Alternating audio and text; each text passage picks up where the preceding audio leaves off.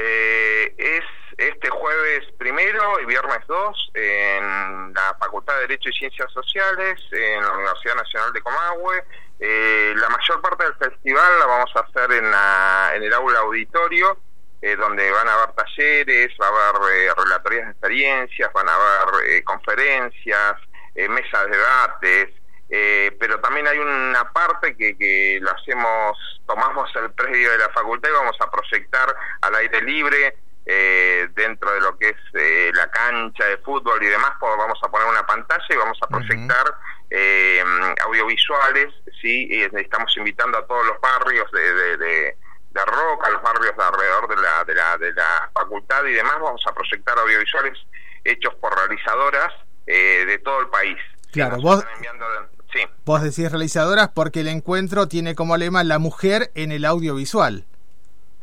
Sí, este año siempre tuvimos un tema eh, porque tradicionalmente el, Festival eh, Audiovisual La Mirada del Sur lo hicimos pegados a lo que se llamaba las Jornadas de Comunicación y Cultura, hizo el Centro de Estudios Patagónicos de Comunicación y Cultura durante, muchos años, eh, y bueno, siempre tuvo una temática, a diferencia de otros festivales por ahí audiovisuales o de cine que no tienen, entonces este, este festival es exactamente como decías, la mujer en el audiovisual, y nos parece nos parece algo sumamente motivador eh, porque bueno eh, la presencia de, de, eh, de todos en realidad porque también no solamente la mujer sino todas las, las temáticas de género van a estar siendo incursionadas y puestas en escena desde, desde el audiovisual. Claro. Gustavo, ustedes hablan desde la organización de la presentación de MUMA Alto Valle de Río Negro. ¿Qué significa concretamente esto?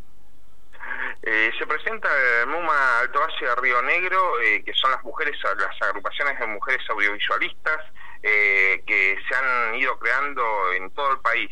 la verdad es que es una presencia enorme y muy fuerte de estas agrupaciones de, mujeres realizadoras que, que, que, que, se agrupan para, para militar desde el audiovisual.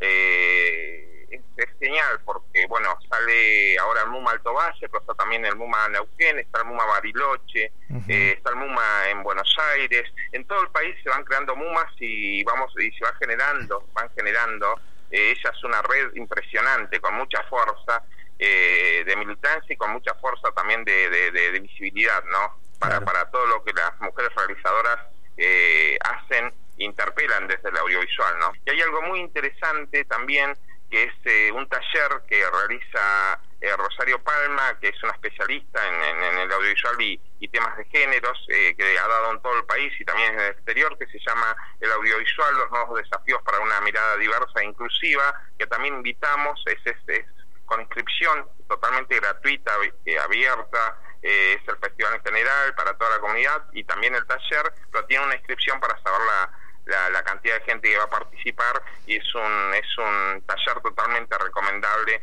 eh, por, por, por, el tipo de, de, mirada que tiene ¿no? hacia el interior de las realizaciones. Bien, ¿cuándo se va a presentar este taller?